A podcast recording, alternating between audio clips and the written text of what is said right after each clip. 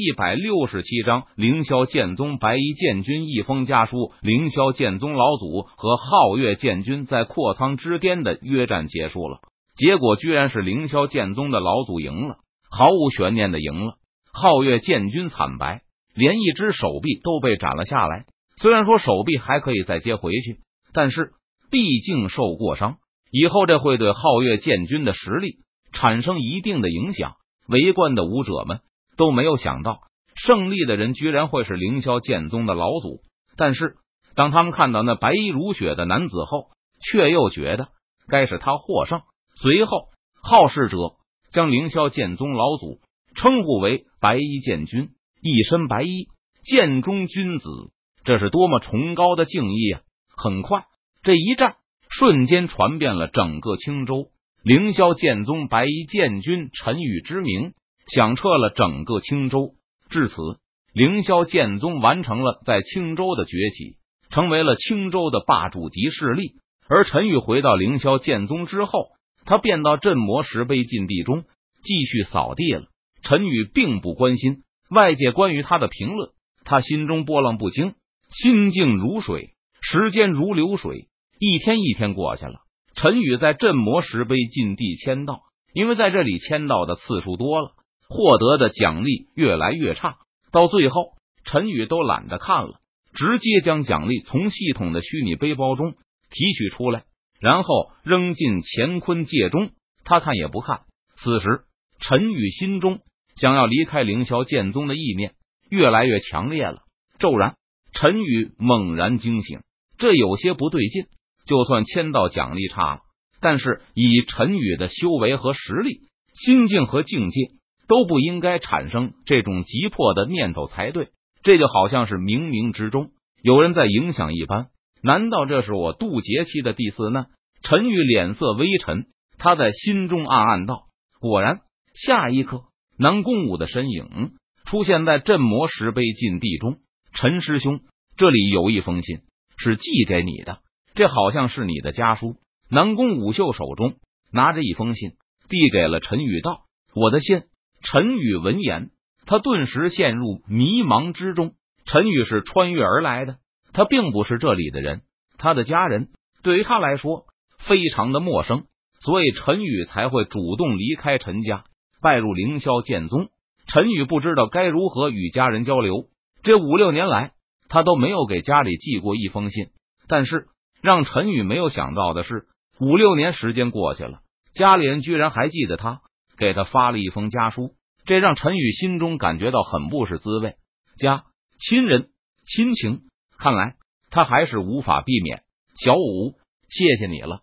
陈宇接过信封，向南宫武谢道：“陈师兄，不客气。那我先走，就不打扰你看信了。”南宫武知道陈宇拿到信，肯定要好好的翻阅。于是他主动告辞：“好的，下次有空请你吃饭。”陈宇闻言，他点了点头，说道：“好的，陈师兄，你欠我一顿饭，可不要忘了哦。”南宫武俏脸上浮现出灿烂的笑容，他笑着说道。说完，南宫武高兴的转身，蹦蹦跳跳的离开了镇魔石碑禁地中。陈宇靠在镇魔石碑上，打开家书，翻阅了起来。我儿陈宇五年不见，甚至想念，不知我儿是否过得好？娘心中非常挂念，时常想去凌霄剑宗寻你，但你父阻拦，说男儿志在四方，岂可因小家小情所拖累？你父说，若是你在外有出息了，自当锦衣归来；若是混得不好，也就一切休提。今日一封家书，实在是无可奈何。你父外出遭到埋伏。身受重伤，时日无多矣。你父卧于病床上，终日念你之名，希望魏尔看到这封信后，能够速速归来，见你父最后一面，避免抱憾终身。家书的信很短，字数不多，但是内容的信息量却非常的大。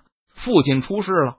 陈宇看完信，他脸色顿时沉了下来，自语道：“虽然陈宇的灵魂不是这个世界的人。”但是他的身体却是陈家之人，父母出事，他作为这个身体的继承者，自然要肩负起照顾父母的责任。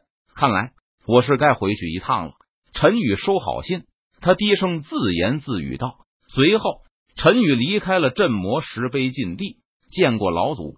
在凌霄大殿前，凌霄剑宗弟子看到陈宇到来，连忙恭敬的行礼道：“不必多礼，你们宗主在不在？”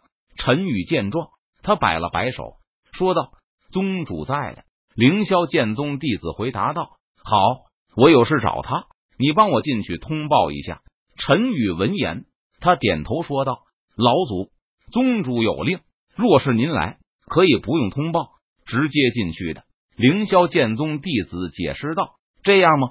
那好吧。”陈宇闻言，他点头道。随后，陈宇迈开步伐，向凌霄大殿内走了进去。老祖，你怎么来了？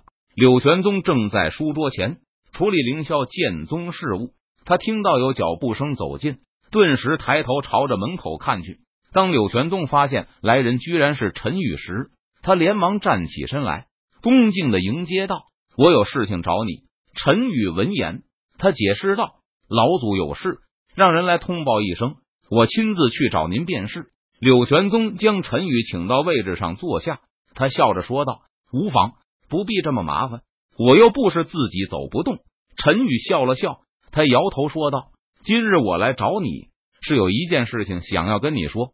我父重伤垂危，我要归家一趟。我不在凌霄剑宗的日子里，你嘱咐下去，让凌霄剑宗弟子安分点、收敛点，避免惹来麻烦上门。当然了，以你合体期的修为，在台府内也可以处理大部分麻烦了。